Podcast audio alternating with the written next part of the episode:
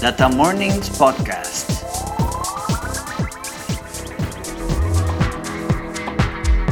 Hola a todos, bienvenidos. Este, esto es Data Mornings Podcast. Y bueno, está conmigo Jorge Sandoval, el gurú de la transformación digital. Yo estoy aquí con Sergio, el experto en datos. Bueno, primero que nada quisiéramos presentarles el podcast. Básicamente de lo que se trata es que nos juntamos con Sergio, hablamos de temas referentes a data y estamos también entrevistando pues diferentes referentes en cuanto a temas de transformación digital, manejo de datos y todo lo que tiene que ver con pues decisiones a nivel de data y tecnología.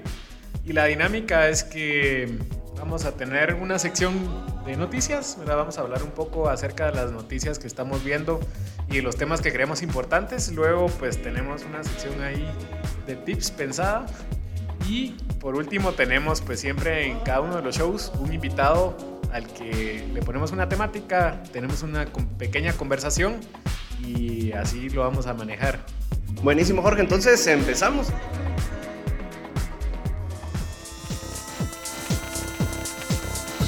Los trends.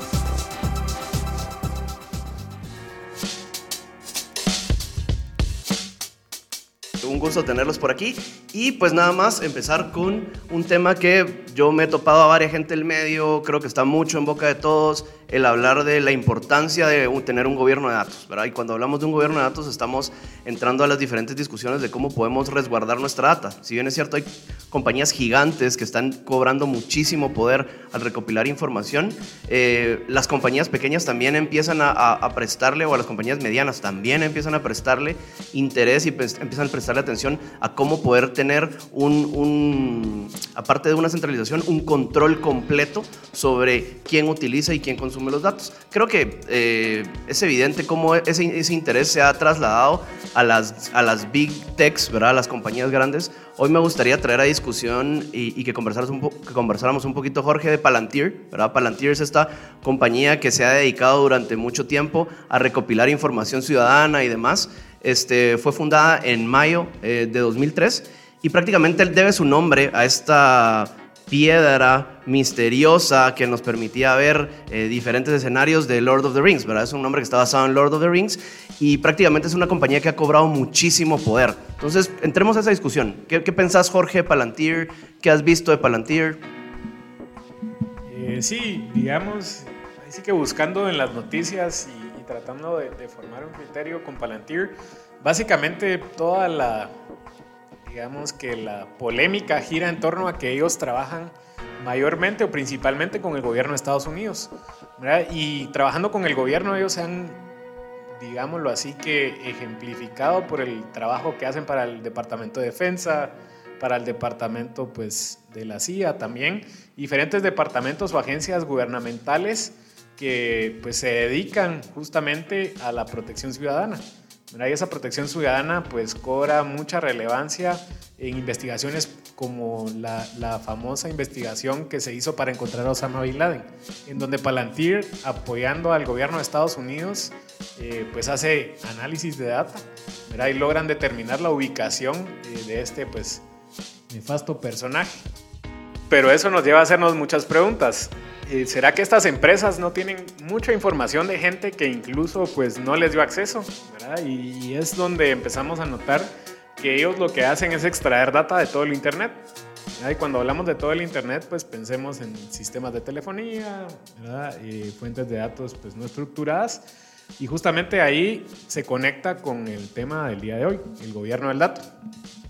Y es, interesante porque cuando nosotros pensamos en una sola base de datos, probablemente nos es más sencillo pensar en cómo controlarla y cómo gestionarla y cómo generarle un, gobierno alrededor de, la misma. Pero cuando empezamos a crecer en arquitecturas y empezamos a tener arquitecturas como data lakes o data lake houses o arquitecturas masivas de información, pues evidentemente ese, esa responsabilidad y ese, y ese problema o ese reto se exponencia. Entonces nosotros tenemos que procurar cubrir eso y e implementar políticas de gobierno del dato que vayan afines a ser responsables con el uso de esos datos.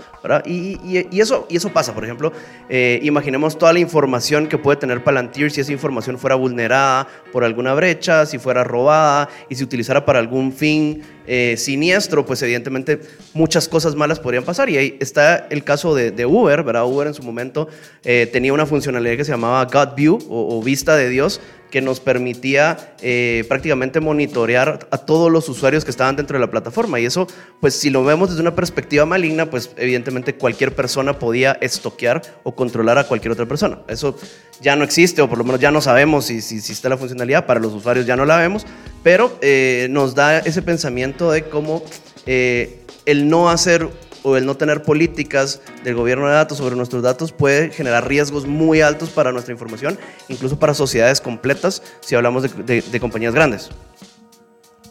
Sí, y tal vez ahí también vemos diferentes ejemplos de cómo eh, las redes sociales y cómo, digamos, estos conceptos de la protección de los datos empiezan a permear como que en la vida cotidiana.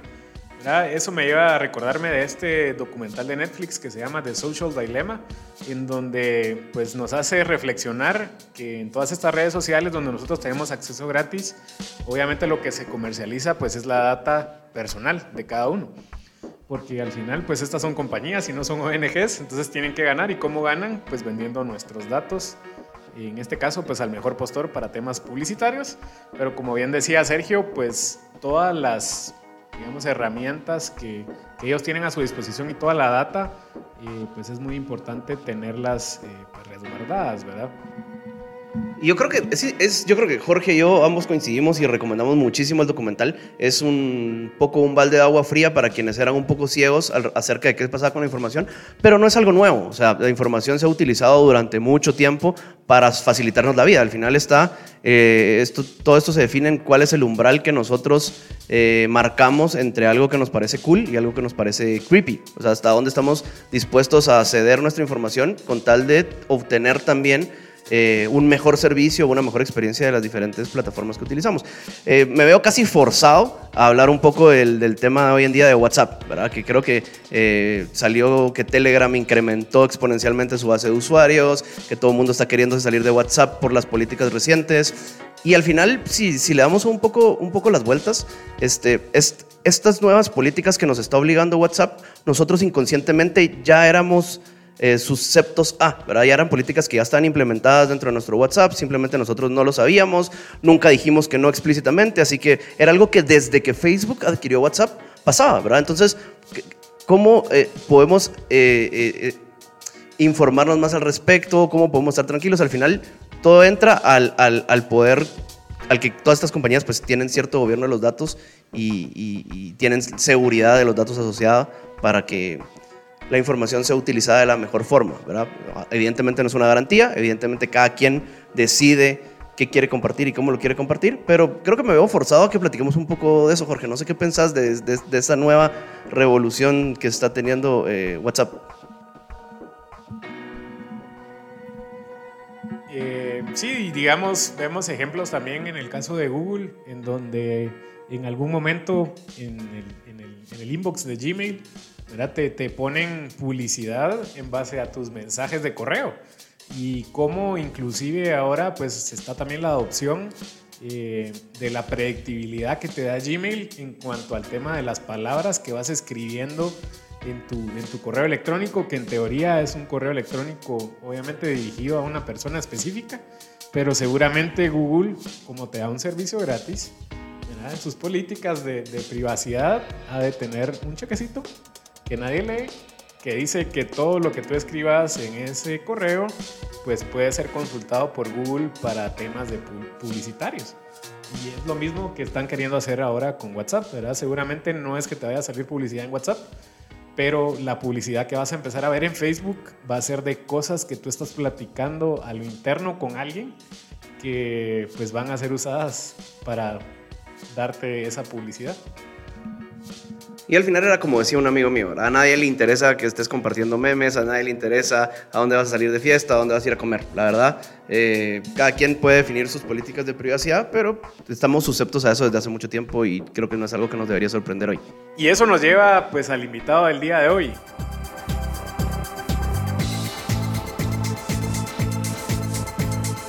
La interview. Hoy tenemos como invitado a Isaac Aldana.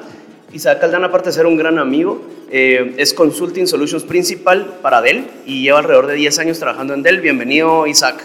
Muchas gracias, Sergio. Gracias por la invitación y gracias a la audiencia. Así es, soy Isaac. Prácticamente antes de estar acá en Dell estuve en la parte del gobierno federal. Eh, todo mi background ha sido todo el tema de seguridad. Eh, me gustan mucho los datos, por supuesto, y, actualmente acá en Dell estoy ya desde hace un par de años llevando la parte de soluciones. Bienvenido Isaac, como venimos conversando, este, desde hace algún tiempo hemos visto cómo el tópico y el concepto de gobierno de datos se ha vuelto un, una tendencia, se ha vuelto trendy, tenemos a todas las compañías hablando de gobierno de datos, de lo que de la trascendencia que tiene, de la importancia que tiene empezar a aplicar políticas de gobierno de datos. ¿Cuál es la definición de gobierno de datos para Isaac? Mira, muy buena pregunta y efectivamente, este, el gobierno de datos para mí es como esta administración, ¿no? Que va desde la dirección, el control, la planeación hasta la ejecución de esa supervisión de planes de políticas, los programas, esas mejores prácticas que nos permitan proteger a estos activos de información contenidos en datos. De hecho, hay algunas industrias que lo amplían al gobierno de información, por ejemplo, el tema de banca, en donde hay algunos procesos que todavía no se han digitalizado. Pero dependiendo del negocio, al final, el gobierno de datos es, puede ser muy valioso. Nada más piensa en los datos de la fórmula del COVID, la fórmula de la vacuna. Totalmente, totalmente. Y prácticamente, ¿cómo ves tú que ha ido evolucionando el término? O sea, desde tu perspectiva, tú siempre que has estado o en las últimas que has estado hablando de datos con las compañías, ¿cómo, ¿cómo has visto tú que ha ido evolucionando el término de gobierno de datos? ¿Crees que ha habido una evolución? ¿Crees que ahora se utiliza más que antes?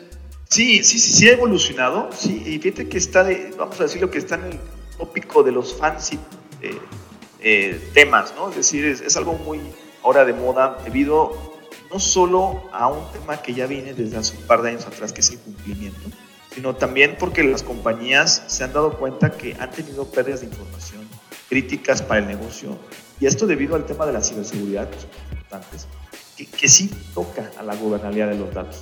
Realmente las compañías eh, se pueden regir por gober gobierno de datos, pero también por el riesgo y cumplimiento, sobre todo este último que es el cumplimiento pues deben de estar prácticamente dirigidas por directrices que si no las cumplen, pues les pueden dar unas multas millonarias, ¿no? Por ejemplo, acá en México, un dato es que si tú no estás preparado para proteger los datos de particulares y te llega una auditoría y te cachan porque sacaste a la luz datos eh, no públicos, mínimo 500 mil dólares están, están multando. Entonces, por lo tanto, tenemos un problema creciente en las industrias. La organización de los datos. Simplemente los datos sin ellos no tenemos estadísticas, por ejemplo. No tenemos forma de cómo saber dónde estamos hoy ni a dónde iríamos al futuro. Entonces, sí, es un tópico cada vez más fuerte en la industria el hablar de gobierno de datos. Y por ejemplo, si nos ponemos a pensar, y, y se me ocurren varias cosas, pero si nos ponemos a pensar un poco, eh, como bien dices, en cuál es la importancia y por qué se le está prestando atención y, y, y las penalidades que puede tener el no tener ese control del gobierno, ¿Cómo ves tú o, o, cuáles ponderarías tú que son los aspectos más importantes para que las compañías hoy se embarquen en desarrollar estrategias para implementar un gobierno de datos robusto y sólido?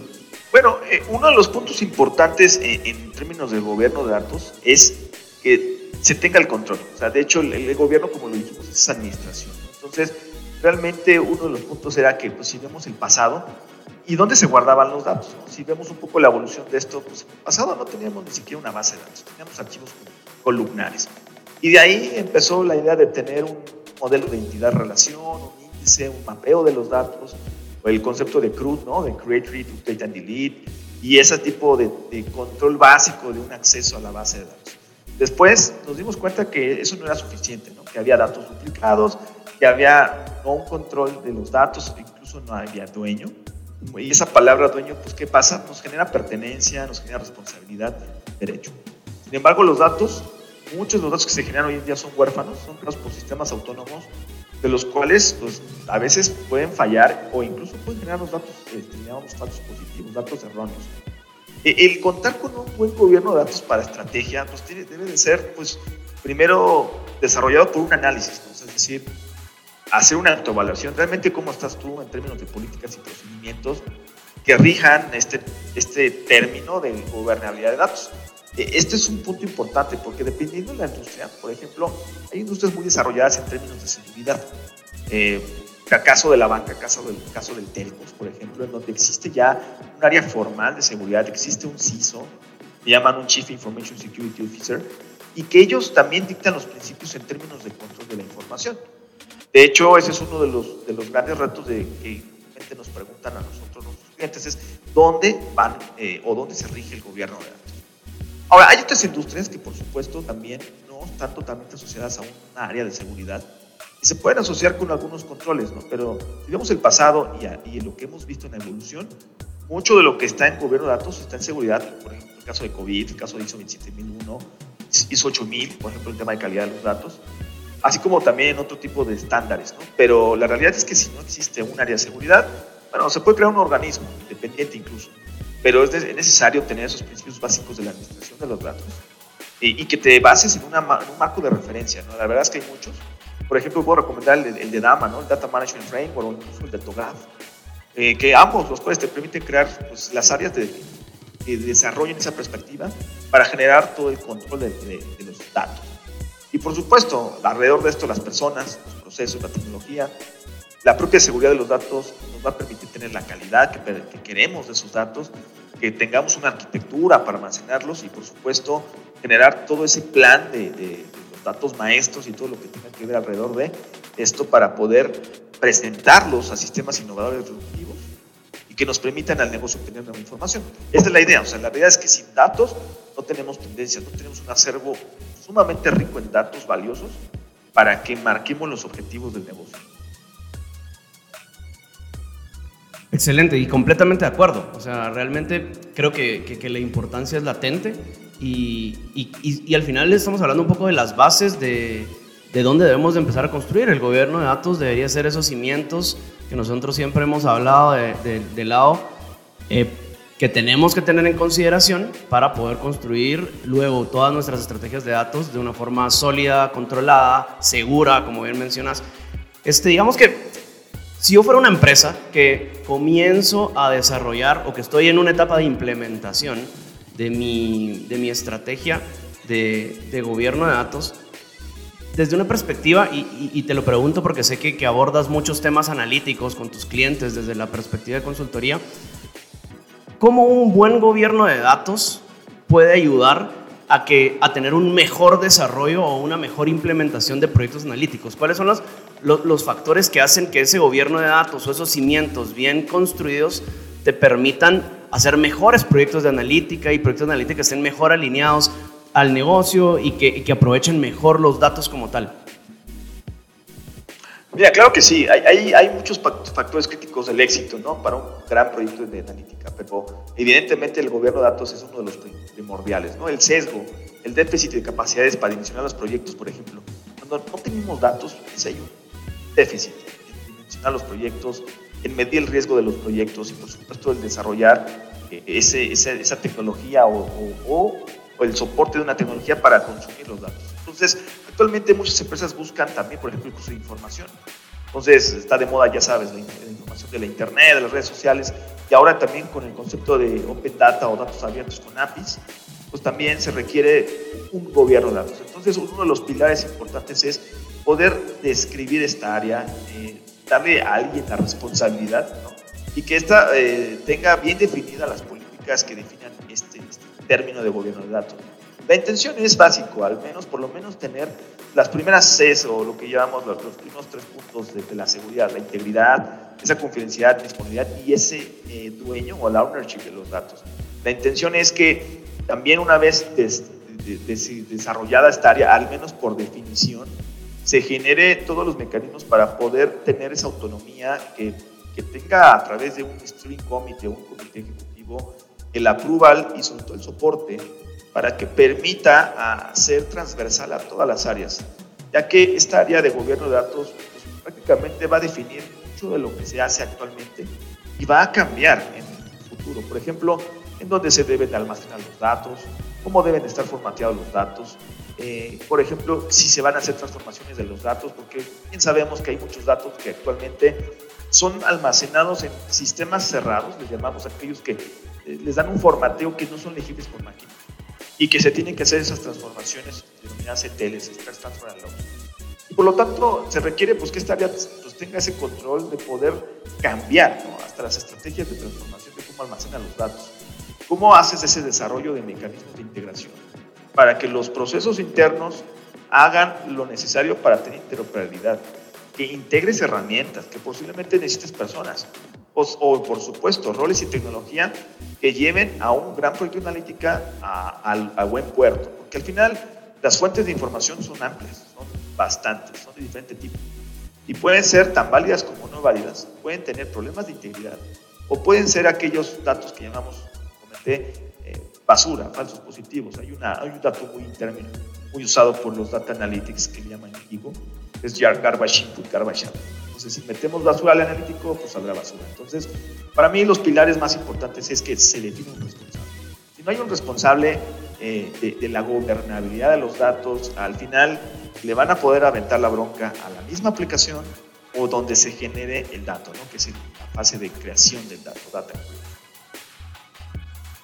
Y bueno, eso es desde una perspectiva de todos los pros que podemos empezar a, a, vislumbrar y a tener en consideración derivados de, tener un buen gobierno de datos, ¿verdad? Pero ¿qué pasa? Y, y dándole un poco la vuelta, ¿qué pasa? ¿Cuáles son los problemas más críticos de no tener un gobierno de datos? O sea, ¿cómo ves tú desde tu perspectiva y desde tu entendimiento de los clientes en México e incluso en Latinoamérica, de qué problemas se ven derivados o qué problemas son los problemas críticos de no tenerlo, ¿verdad? ¿Qué es lo que, qué es lo que estamos perdiendo y cuáles son las complicaciones que estamos teniendo al no prestarle atención?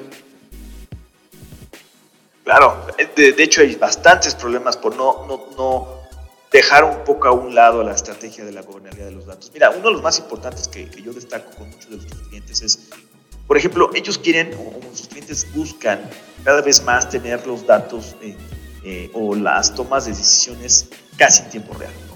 Entonces, debido a que las fuentes de información no están concentradas en arquitecturas interoperables, pues también tenemos problemas, por ejemplo, del tipo de linaje del dato, es decir, de dónde viene el dato, cuándo cambió el dato, por qué cambió, y por supuesto problemas del movimiento de los datos. Es decir, no puedo sacar el dato de la fuente de información debido a que no está legible por la máquina o no es abierto. Tengo que hacer una tengo que hacer un workflow.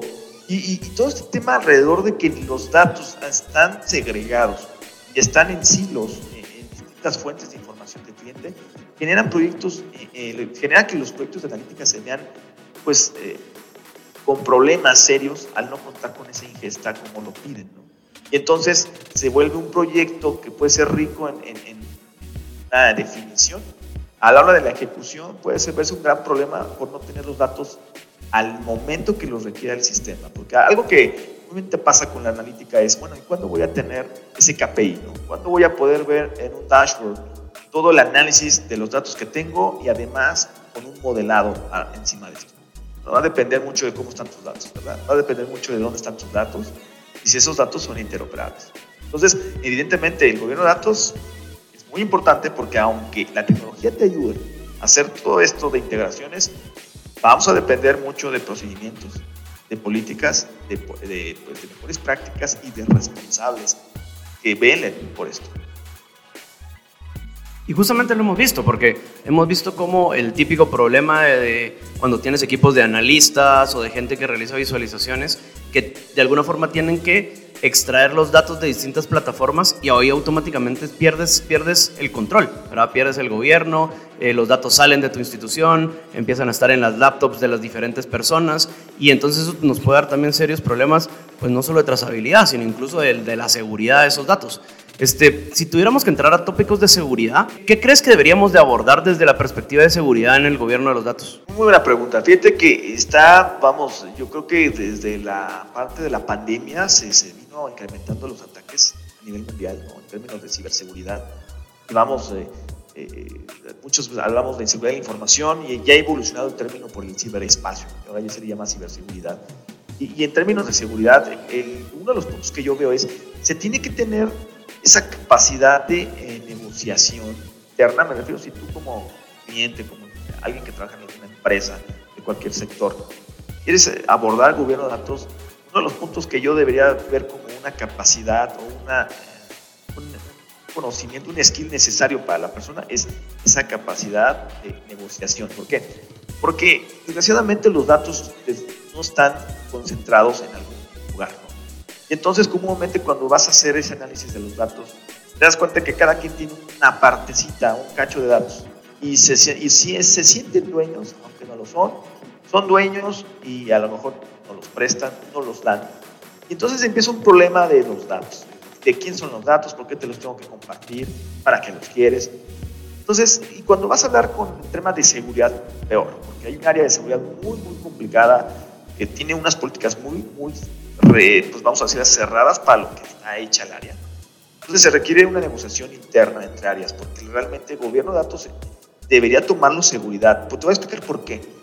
Hoy en día, por ejemplo, eh, sobre todo en Latinoamérica, uno de los casos muy puntuales, por ejemplo, es Colombia, donde hay tanta normatividad alrededor de la ciberseguridad. De hecho, uno de los países más importantes en la región es Colombia en esto, debido a que hasta incluso en este año, por ejemplo, firmaron el convenio de adhesión al tema de Budapest, que es toda una, una política, procedimientos, leyes, marco jurídico para poder regular todo el tema de los delitos cibernéticos. Uno de estos es el robo de información. Uno de estos es, es, la, eh, la, pertenencia y el tema también de la concentración de datos.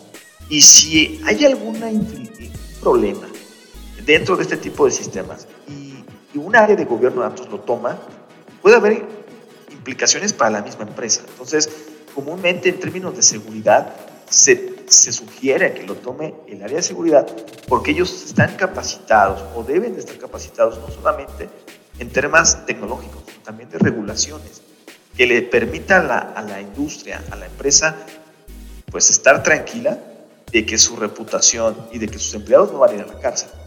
Porque tenemos datos a nivel mundial, sobre todo en Latinoamérica, de que desgraciadamente por no conocer las leyes, se nos ocurre, por ejemplo, interoperar datos que son de tipo confidencial o de tipo privado. Y cuando esto llega a, a a, periódicos o llega a algún lado más, más, más público, se genera toda una bomba y puede ser tan peligroso como una sanción o incluso delito que puedes llegar a ser hasta penal. Y hemos escuchado también, eh, y, no me dejarás mentir, los casos en donde están los, los grandes bancos que tienen las cuentas de presidentes, de cuerpo diplomático, de diputados, que requieren, por sobre todas las cosas, tener todos estos lineamientos en regla y tenerlos aplicados para que justamente lo que mencionas no, no suceda. ¿verdad? ¿Tú tienes en, en, tu, en tu conocimiento algún caso de éxito, sin, sin, que, sin entrar a mucho detalle, de compañías que hayan implementado gobiernos de datos robustos y que hayan utilizado ciertos toolkits o, o a la inversa, ¿verdad? Casos de, de, de fracaso en donde haya habido eh, temas muy críticos derivados de de, no, de no aplicar ciertas políticas, como bien mencionas, de la parte de seguridad que, que impactan en toda la estrategia de gobierno.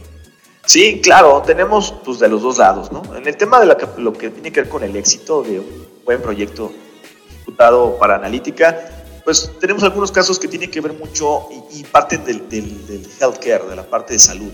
Y no, no hablo del de actual, del, del post pandemia, pre pandemia, de hecho proyectos que hicimos el año pasado en la región, eh, en donde, y región me refiero a Américas, porque mucho de lo que está regulado en la parte de salud es en Estados Unidos, el tema de HIPAA, que es una, una, un cumplimiento totalmente gobernado eh, para, para, la parte de salud. Entonces, por ejemplo, imagínate los, lo, lo, que tiene que ver con la información de salud es súper, súper confidencial. No, no, se puede saber, no, no debemos de saber nadie eh, si una persona está con alguna enfermedad, por ejemplo entonces, eh, este tema de regulaciones viene desde incluso de los datos que están en, en, Internet de las Cosas. Mucho de lo que está sucediendo en Estados Unidos, por ejemplo, es que los datos ya no están totalmente almacenados en lo que conocíamos como una, una computadora tradicional. ya desde lo que tiene que ver con los sistemas, por ejemplo, para poder hacer los análisis eh, clínicos, por ejemplo, utilizan todo un protocolo interoperable que use el cifrado de la data para poder intercambiarla entre distintas instituciones. Entonces aquí uno de los puntos importantes era tener un, marco o una herramienta tecnológica, por supuesto asociado a un proceso que ellos ya tenían definido, para poder llevar ese gobierno, ese cumplimiento y esa administración de los activos, que en este caso son los datos. Entonces aquí eh, eh, nosotros tuvimos ese, ese trabajo en conjunto con Model Technologies para integrar una, una solución totalmente que va más asociada a la seguridad. Reitero mucho del gobierno de datos toca ese tipo de fibras sensibles junto con una herramienta que tenemos en, la, en, en nuestra marca de PCR. Entonces, eh, con ellos, pues, con trabajamos en conjunto para poder hacer una integración de este tipo, eh, para poder lograr el control de los datos. Ahora, eh, en casos no tan buenos o vamos, no exitosos, muchos. Es decir, muchos clientes quieren tener analítica, como lo he platicado, este, estamos muy eh, con muchas ganas, con mucho input de, llevarle al, mercado todo lo que se está desarrollando en términos de inteligencia artificial, eh, machine learning y todo lo que tiene con la tecnología, procesadores y almacenamiento para esto. Pero no es tecnología la que nos dificulta para el caso de éxito. Desgraciadamente nos topamos con que tenemos mucha tecnología eh, ya vendida, ya con el cliente. Nos damos cuenta que los datos que tenemos son basura, es decir, son datos que no han sido validados, son datos que nadie se responsabiliza y por lo tanto el resultado puede generar una muy mala reputación al sistema o al desarrollo y esto puede perder la lealtad a los sistemas. Eso es muy importante. si, los sistemas de analíticas, eh, algo que tienen es que pueden ser muy buenos o pueden ser muy malos. Y, si, y eso depende de los datos y también, por supuesto, del modelado de los datos. Pero al final, si el resultado de un, de un análisis analítico con tecnología de Big Data, AI, Machine Learning, pero con datos basura o datos que no han sido catalogados, clasificados y analizados con thresholds. Y los, el resultado a la alta dirección, a los que toman decisiones, a ser basura y entonces esa lealtad se pierde en absoluto. Momento instantáneo. Eso, eso lo, lo podemos ver hoy en día. Estamos en una época en que somos inmediatos. Estamos en una época de la inmediatez. Si se cae el WhatsApp, cae el, Zoom, se cae cualquier tema de internet en tu aplicación móvil, muchas veces dejas de usarlo y hasta andas tuiteando por días de eso. En los sistemas de, de, analítica, si está mal el resultado, la lealtad al sistema se pierde Y se reduce siempre al People, Process Technology, ¿verdad? Es lo que comentas, tener las personas correctas, tener los procedimientos correctos, tener la tecnología correcta, que no necesariamente ese es el gap y, alinearlo todo con propósitos muy bien definidos. Tal vez para ir cerrando, eh, me, voy a hacer, me voy a dar dos pasos para atrás y, me gustaría preguntarte desde tu opinión, ¿cómo empezar? ¿Cómo empezamos a diseñar una estrategia de gobierno de datos hoy? Bien, yo creo que el comienzo, como dicen, y pareciera como hasta chistoso, ¿no? empieza por el principio. Es decir, el principio es, como tal, analizarte. es decir, analízate tú mismo o deja que alguien te ayude a analizarte. Muchas veces es bueno que alguien que no está dentro de, tu misma perspectiva te dé recomendaciones. Entonces, un punto básico es saber cómo estás, porque no podemos planear, no podemos saber hacia dónde nos dirigimos sin saber dónde estamos. Entonces, yo creo que el, el paso número uno sería, bueno, analicemos dónde estamos parados en términos de gobierno de datos, cómo está la industria donde estás, porque no solamente es cómo estás tú en, tu industria, no cómo está la industria per se. Es decir, imagínate que estás en banca. Entonces, el banca tiene unas regulaciones súper, súper, no diría yo complicadas, sino súper extensas. Eh, a lo mejor estás en otra industria desarrollada como, por ejemplo, industria 4.0. Depende de la industria, depende la, el, el, área, depende de factores para saber cómo estás hoy. Una vez pasando ese análisis de cómo estás hoy, sí es importante entender a dónde quieres ir, ¿no? ¿Y cómo lo hacemos? Bueno, pues tenemos que entender cómo está la planeación, a dónde se ven ustedes eh, como industria en los próximos dos, tres años. ¿Qué está sucediendo? Que es como esos enablers que, o esos eh, como motivadores que te permitan transformarte. Y bajo este contexto también entender qué tan amplio, qué tan corto es tu ambiente, tu ecosistema eh, y tu, vamos a decirlo, tu jungla de datos. Ya entendiendo todos esos tres puntos, por supuesto, entonces ya partiríamos de tener por lo menos una definición de qué mejor práctica, qué mejor framework te hace eh, match o, se alinea con tu, tu análisis. Y así eh, e incursionar, yo le llamo el journey to the governance data, o data, perdón, es decir, pues es como una, es un proyecto de transformación en donde es, vamos a empezar desde desarrollar el área. Si está el área, bueno, vamos a ver esos gaps que falten para lograr los se plantearon. Entonces, yo eh, creo que lo más importante para empezar es saber dónde está. Súper bien, me parece. Pues bueno, yo creo que con eso terminamos esta sección. Este, vamos a pasar a, la última sección del programa, que son las preguntas rápidas. Eh, te vamos a hacer eh, preguntas rápidas de dos opciones.